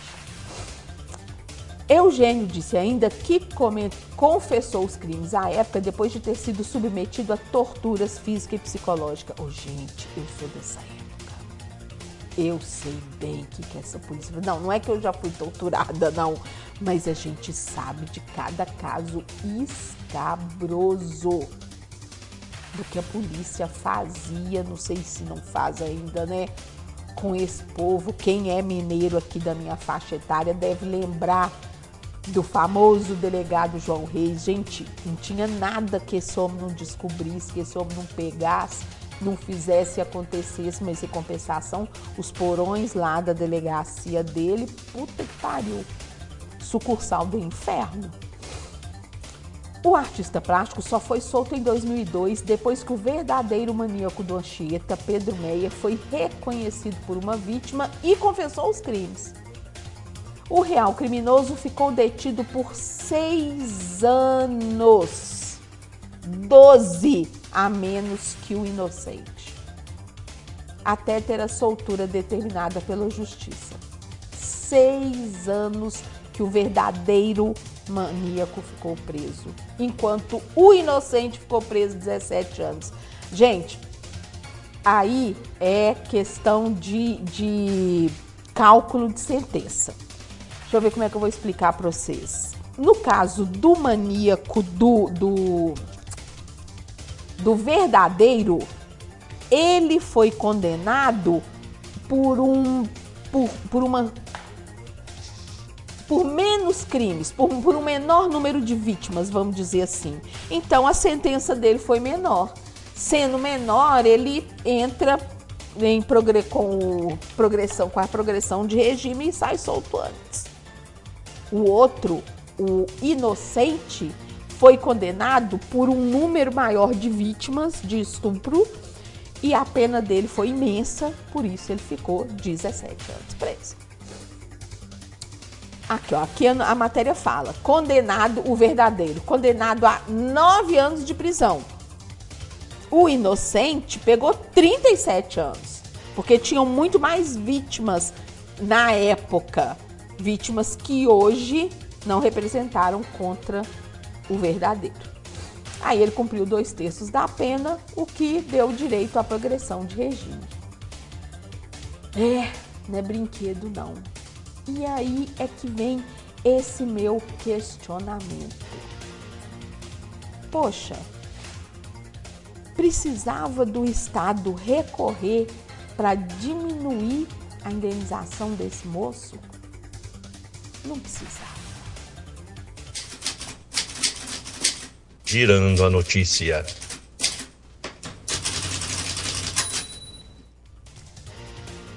Portal G1 do Distrito Federal. Mulher é repreendida por segurança ao usar a parte de cima do biquíni no pontão do Lago Sul, em Brasília. Não há regras que proíbam traje de banho no espaço público. Ao mesmo tempo, imagens mostram que homem circula sem camisa sem ser abordado. A administração do local disse que repudia todo e qualquer tipo de discriminação. O nome disso é misoginia. A mulher é discriminada simplesmente por ser mulher. O caso é o seguinte: você, homem, vai fazer uma caminhada aqui pelas ruas de Belo Horizonte, pelas ruas do Rio de Janeiro, São Paulo, Brasília, onde você estiver. Tira a camisa, fica só de short e tênis porque tá calor. A mulher vai e faz a mesma coisa. Só que ela tá com bustier, ela não tá nem de sutiã. Ela tá com a parte de cima do biquíni. Tá calor pra caralho. O homem fica nu da cintura para cima. A mulher não vai ficar nua da cintura para cima, mas ela pega e usa bermuda, o homem usa o short, ela usa bermuda, mas ela tá com a parte de cima do biquíni. Guarda civis pararam a mulher exigindo que ela vestisse roupa, como se ela estivesse nua. Mas no cu, palhaçada é essa? Ué, não tô te entendendo. Gente, a mulher tá com a parte de cima do biquíni. Não tem problema algum. Claro, se você for sair aqui, plena rua da Bahia de Belo Horizonte, com a parte de cima do biquíni, vai ficar esquisito? Vai, vai ficar esquisito. Você tá cometendo algum ato estranho, algo libidinoso? Não. Só vai ficar estranho, porque não é costume aqui. Agora, se você tá no parque municipal fazendo uma caminhada, se você tiver só com a parte de cima do biquíni, vai estar tá estranho? Vai, porque Belo Horizonte vai estar tá estranho. Mas vai ter algum problema? Não, gente. Assim como um homem sem camisa também não. Que porra! Diz a matéria: uma mulher foi repreendida por um segurança ao andar de bicicleta usando short e a parte de cima do biquíni na orla do Lago Paranoá, em Brasília. A abordagem foi filmada pela frequentadora do local, por uma outra frequentadora. Vocês entrem aí no YouTube que vocês vão encontrar. Apesar do espaço ser público e não ter regras específicas que proíbam o traje, ela disse que se sentiu constrangida ao ser abordada. Claro. Patrícia andava de bicicleta quando o segurança pediu que ela vestisse a camiseta. Gente, eu tô indignada com esse caso. Vá pro inferno. O homem pode andar nu da cintura para cima e a mulher não pode andar com a parte do biquíni. Se ela tivesse de sutiã, eu concordo, roupa íntima remete à sexualidade, é toda uma questão, claro que é só da cabeça, mas existe, a gente não pode ignorar. Mas não, gente, ela não estava de sutiã e nem estava nua. Ela estava com a parte de cima do biquíni. E ela então começou a filmar a abordagem. Nesse momento, um homem sem camisa passa ao lado do segurança e ela questionou se o segurança não ia abordar o cara. Eu não posso já usar, eu não posso de short a parte de cima do biquíni, mas homem sem camisa pode? O segurança diz que mulher de biquíni não pode, mas que homem sem camisa não tem problema. Reafirmo. Ela estava de biquíni, ela não estava nem com a parte de baixo do biquíni, só a parte de cima. Ela estava de short, de um bermudinho ali de fazer ginástica. Ela não estava de tanguinha fio dental como se estivesse na praia, não. Nossa, eu fico muito indignada. Estava de short, camiseta na mão e tênis. Por baixo da camiseta, a parte de cima do biquíni. Quando um segurança do local me abordou de forma muito educada e me pediu que vestisse a camiseta, pois ali não é permitido circular em trajes de banho. Não é permitido por quem? Porque até onde a lei não te proíbe, você pode tudo. Não tem nada ali dizendo que você não possa andar com traje de banho. É um local de prática de exercício físico. A administração do Pontão do Lago Sul diz que não compactua com tal situação e repudia todo e qualquer tipo de discriminação. E informou que o vigilante foi advertido. Isso eu achei legal. Porque assim, foi afastado. Não. Sempre que a gente reclama da atitude de alguém, a gente quer que a pessoa seja advertida. Mas não sumariamente afastado, porque a gente sabe que aquela pessoa está cumprindo normas, está cumprindo regras superiores. Ele está só replicando. Então, isso eu achei bacana. Ele foi advertido. Patrícia contou que se sentiu constrangida e discriminada, com certeza. De acordo com ela, a regra é absurda. Ele passou sem camisa e eu vou ficar de biquíni e de máscara, porque se um homem passa sem camisa, a mulher não pode passar com a parte de cima do biquíni, não faz sentido.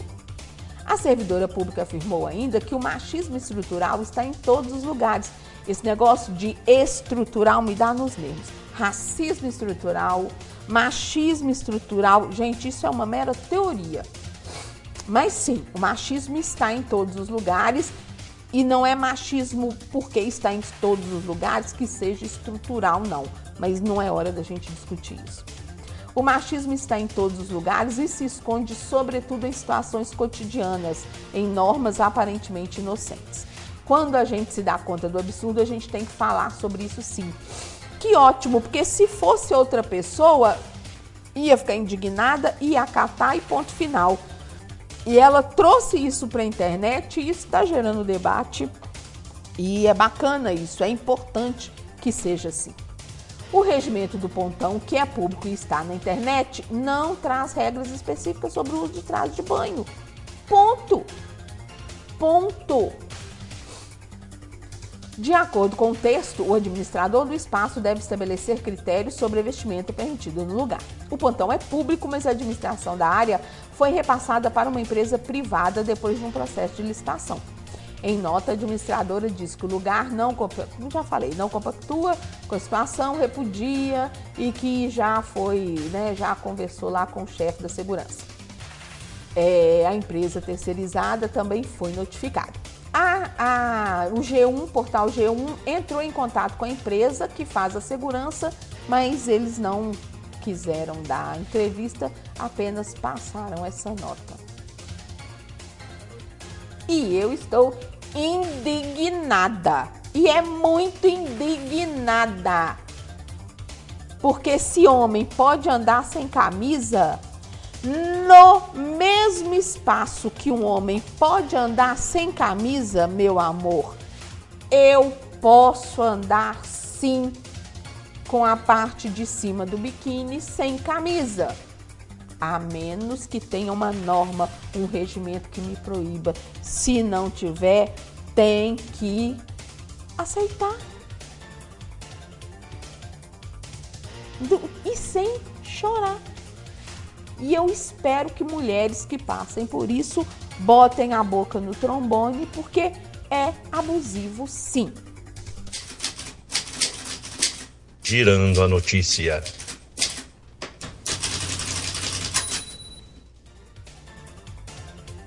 Essa notícia do portal Uai me deu nos nervos.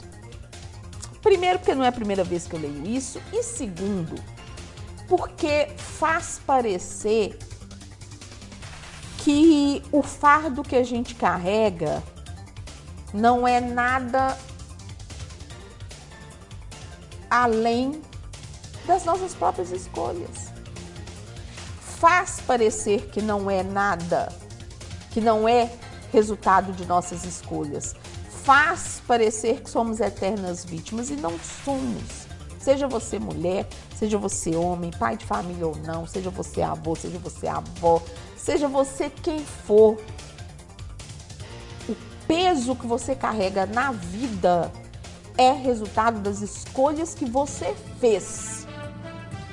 Claro que um governo filho da puta bota um pouquinho mais de peso sobre o seu fardo uma família filha da puta bota mais um tiquinho de peso sobre o seu fardo. Um chefe filho da puta bota um pouquinho mais de peso nesse seu fardo. Uma porra de uma pandemia vai fazer seu fardo pesar um pouquinho mais. Mas porra, nós não somos vítimas de nada. A matéria diz o seguinte: o fardo que as mulheres brasileiras carregam nessa pandemia da Covid. Pandemia de coronavírus trouxe muitos desafios à saúde da mulher, assim como novas oportunidades. Para a mulher, para o homem e para as crianças também. Não tô te entendendo. A maior pandemia do último século trouxe muitas mudanças na forma como vivemos, afetando assim a nossa saúde, mesmo não sendo contaminados pelo vírus. Saúde é muito mais que a ausência de doença. É um estado de completo bem-estar físico, mental e social. O equilíbrio entre essas partes é fundamental, mas foi quebrado neste último ano com o isolamento social. As mulheres representam 70% dos profissionais da área de saúde no Brasil e no mundo, sendo a maioria na linha de frente contra a Covid. Felizmente, nossa, coitada da mulher. Porra! Coitada por quê? Se ninguém obrigou ela a ser médica e enfermeira e ela escolhe porque ela quer. Então, nossa, as mulheres têm um fardo nessa pandemia porque 70% são profissionais da área de saúde. Então, não é um peso sobre a mulher, é um peso sobre o profissional da área de saúde. Ser mulher 70% é um mero detalhe, porque não tem uma norma, uma norma do governo dizendo assim, pelo menos duas, três mulheres em cada casa tem que ser profissional da saúde no país. E aí eu não quis ser profissional da saúde, mas eu fui obrigada e agora por causa disso eu tô sendo penalizada porque eu tô na linha de frente da Covid. Porra, não é assim. Então fazem umas avaliações tão esquisita sobre fatos que, sinceramente, eu não vejo tudo isso, mas enfim. Felizmente, o risco de a mulher morrer é duas vezes menor que o do homem, e nós já falamos disso num programa anterior. Mas por outras questões. O homem não se cuida, enfim. Vejam aí, procurem no YouTube, no Facebook da rádio, que vocês vão ver o que nós falamos sobre isso. O sexo biológico tem influência importante sobre o sistema imunológico. Tem um, um, uma live do Atila e a Marino falando que a mulher é mais resistente e explica isso de uma forma bem didática. É, o, sexo biológico tem influência importante sobre o sistema imunológico, seja através do cromossoma X, e aí por isso nós somos mais fortes, porque nós temos dois cromossomos X, seja em relação ao hormônio estrogênio que a mulher produz. Este estrogênio que protege é responsável por alterações hormonais que provocam as TPMs, muito conhecidas. Junte-se a isso o aumento do estresse, da depressão e da ansiedade com as mulheres ainda mais sobrecarregadas com suas atividades domésticas e cuidados com outros membros da família. Gente, nem toda mulher sofre com TPM, nem toda mulher escolheu ser mãe, nem toda mulher, sabe? Não é igualzinho. Nossa, as mulheres estão sofrendo. Gente, tem mulher que está tendo amparo da avó, dos avós para cuidar dos filhos. Então, estão dizendo que a mulher está sofrendo uma coisa que eu não estou vendo. Eu trabalho na área de saúde com muito mais mulheres do que com homens, mas eu não estou vendo essa sobrecarga toda. Vocês estão vendo? Então vocês me desculpem, porque eu não estou vendo. Não estou dizendo que não aconteça. A mulher ela é sobrecarregada em tudo por opção dela. Você, quando você escolhe ser mãe, você não olha para o lado e enxerga que o bosta do pai que você está escolhendo não lava o prato que ele come. E depois você vem reclamar que você está sobrecarregada. Você escolhe ser professora, ser enfermeira, ser o caralho a quatro e depois você reclama que a educação no país está um absurdo, mas já estava quando você escolheu a profissão. Que a saúde é muito mal paga, mas já era quando você escolheu a profissão. Tudo é resultado das nossas escolhas. Você não sonhou ter filho? Por que, que você está reclamando que você tem que trabalhar, ainda cuidar de casa e filho? Foi porque você quis. As coisas já eram assim antes de você sonhar. Sonhar esse tipo de, de vida. Eu nunca quis ter filho, então com certeza minha vida é menos penosa, entre aspas, do que a sua. São escolhas, não é privilégio, não é fardo maior, não é nada. Gente, a gente faz escolhas nessa vida e todas elas repercutem consequências. Você tem que arcar com isso e rindo, sua vaca. E rindo, porque foi você que escolheu. Sem vitimizar, que eu não suporto isso.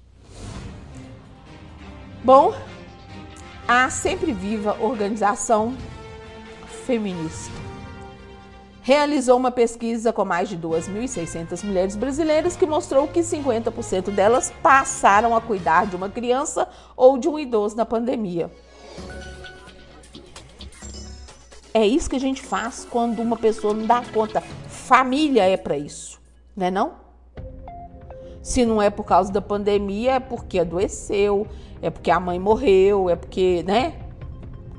Isso é intercorrência da vida. Tudo isso provoca uma compulsão alimentar que, juntamente com a dificuldade de se exercitar, faz com que muitas mulheres ganhem peso. Gente, olha isso. Eu tô uns 30, eu já devo, já devo estar uns 40 quilos acima do meu peso agora, por conta da pandemia, né? Que é difícil exercitar na pandemia. Gente, tá virando uma noia botar na pandemia culpa por maus hábitos e por consequências de escolhas que a gente fez na vida. E as coisas não são assim. E por que que me irrita? Porque ninguém faz nada para mudar. Por quê? Porque a culpa não é minha, é da pandemia. A culpa não é sua. A culpa é da pandemia. É foda, né, velho? É foda. Bom, o isolamento trouxe também mais oportunidades para essas mulheres. Com a pandemia, o home office, que era uma realidade para poucas, aproximou famílias, abriu novos mercados, permitiu atendimentos médicos e psicológicos, até mesmo realização de cursos e diversão através da internet. O tempo que era perdido com deslocamentos ao trabalho e atividades escolares pôde ser transformado em mais positivo. Neste último ano, também alguns parceiros passaram a ser mais presentes e participantes. Gestantes não apresentaram, como de costume, aumento de risco na gestação decorrente do isolamento, apresentando-se menos cansadas, porque a família toda estava em casa ali, né? Então tem o ônus e tem o bônus. Tanto o ônus quanto o bônus são consequência de nossas escolhas. Claro que a pandemia, como eu disse, bota um pouquinho mais de peso nisso. Tanto no ônus quanto no bônus mas são nossas escolhas. Bom, a mulher é resistente, tem uma capacidade maravilhosa de se adaptar, que é a resiliência, e superar essas adversidades.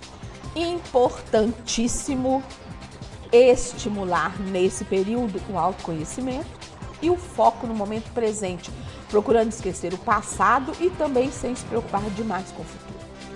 Além disso, é preciso manter o controle ginecológico anual em dia, com todos os cuidados de proteção contra a Covid e aproveitar este momento para discutir, para discutir, para discutir com seu médico todos estes aspectos abordados de forma preventiva e terapêutica. Enfim, tá mais pesado da pandemia?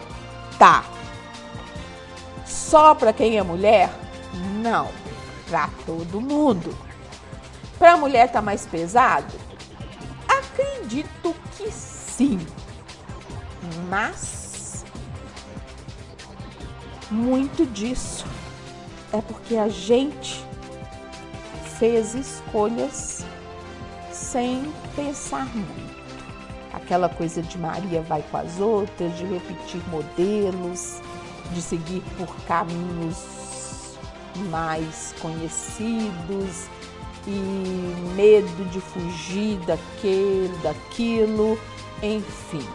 Aprenda a tomar decisões e que e aprenda a tomar decisões e provavelmente aprendendo sua vida pode ser um pouquinho menos pesada do que tem sido.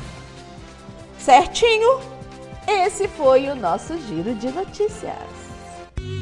Make Hall Maquiagem profissional para qualquer ocasião. Atendemos em domicílio em Belo Horizonte e Contagem. Agende seu horário e ouse ficar linda.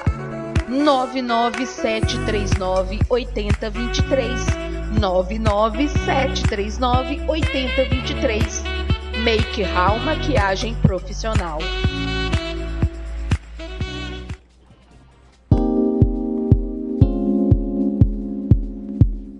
Pensou em limpeza, impermeabilização de estofados e higienização de tapetes e carpetes? Chame a House Clean que executa o serviço no conforto de sua casa, com profissionais capacitados e os equipamentos mais avançados. Fique livre da sujeira, manchas e mau cheiro que acumulam fungos, vírus, bactérias e ácaros que podem afetar a sua saúde. Faça o contato pelo telefone 31 97169 3329. Estamos também no Instagram, no arroba House Clean. House Clean Cuidado que surpreende.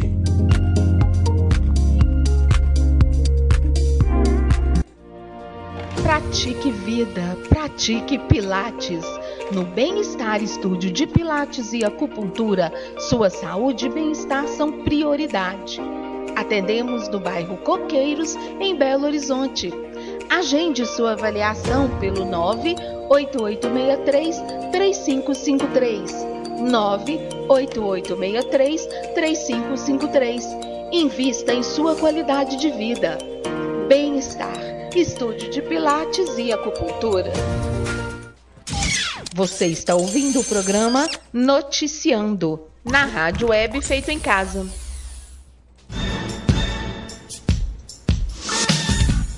Momento Terapia.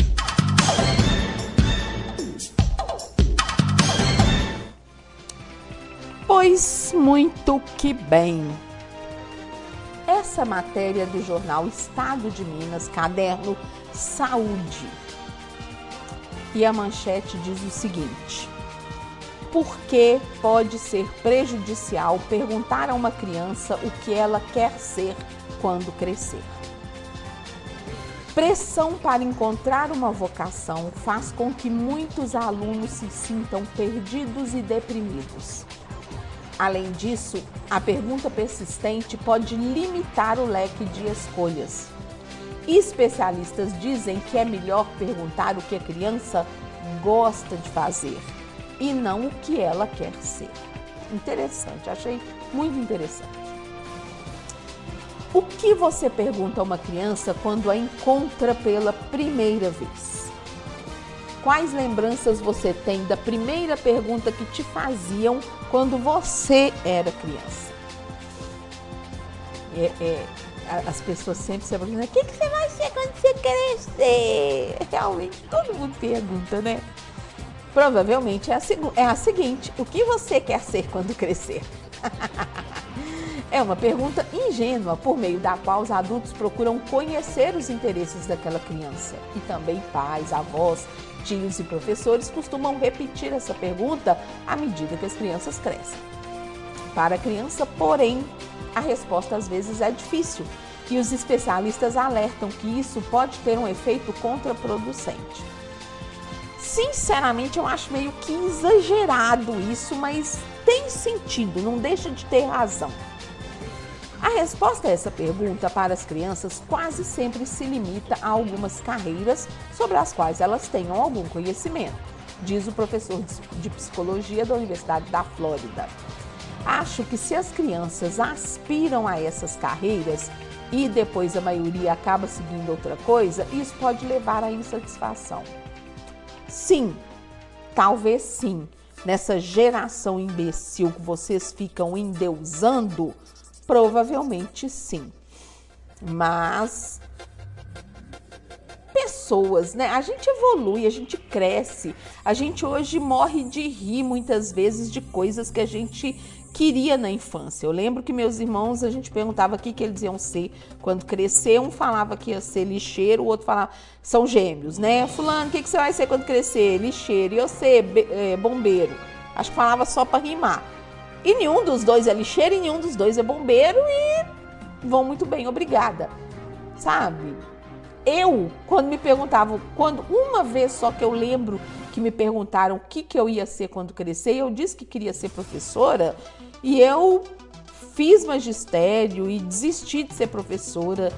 Depois que eu fiz direito, eu voltei a ser professora. Então, assim, sabe? A gente cresce, a gente evolui. Uma pessoa ficar frustrada porque quando perguntaram para ela, ela dizia que ia ser uma coisa, depois cresceu, virou outra. Ai, que coisa, né? Mas a gente não pode desconsiderar que sim, existe aí uma geração de mimizentos. E aí eu acho que não é que a gente não tenha talvez que perguntar, mas a gente tem que tratar essas pessoas.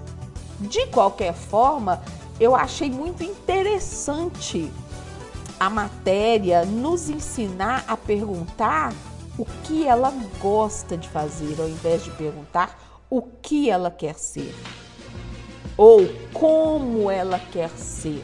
Quer ser uma criança, ai, eu quero ser uma profissional assim, uma profissional assado, mas e não exatamente o que, pontuando a questão. Né? Quando você pergunta é, como ou o que ela gosta de fazer, realmente você deixa aí aberto um leque. Mas sinceramente, se não se perguntar da forma tradicional também o que vai ser quando crescer, se isso depois se tornar um problema para a pessoa, puta que pariu, significa que você criou seu filho muito mimizento.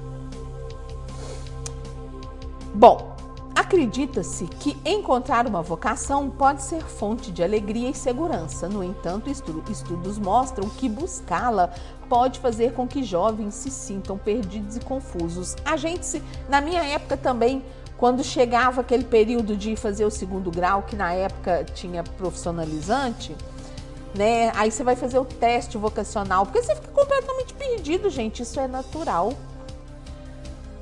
Bom, a relação entre ter uma vocação e a felicidade é basicamente nula. Ou eu que o diga. Existem até estudos que mostram que se você tem uma vocação, mas não é realmente capaz de realizá-la, isso pode levá-lo a se sentir mais insatisfeito, de forma que seria quase melhor se você não tivesse essa vocação. É, você fica frustrado se você tem e não alcança. Então, para algumas pessoas, pode resultar em menos felicidade. Para a fundadora de uma organização que oferece educação em tecnologia, Cine de Bovel, para jovens empreendedores e empresas, essa questão pode ser uma espécie de armadilha de identidade para crianças. Eu vejo mais chance de ser frustrante quando você instiga que a pessoa seja e ela não consegue ser. Ela passa uma vida achando que tem que ser para te agradar e aí ela não consegue ser e aí eu acho que é um prejuízo. Mas se ela deseja uma coisa e com o passar do tempo ela vai mudando, não vejo problema não ter alcançado aquilo.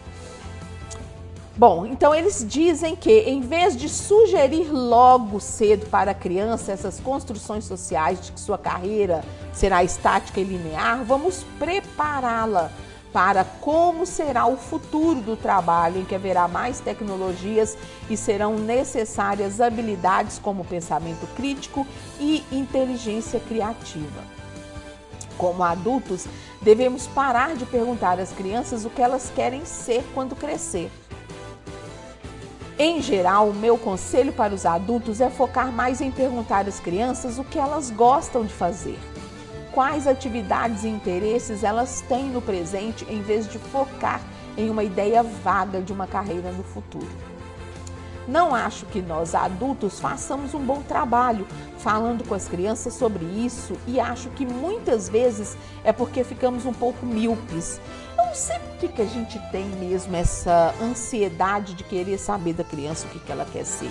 Eu acho que é mais para saber se ela vai seguir você ou não, né?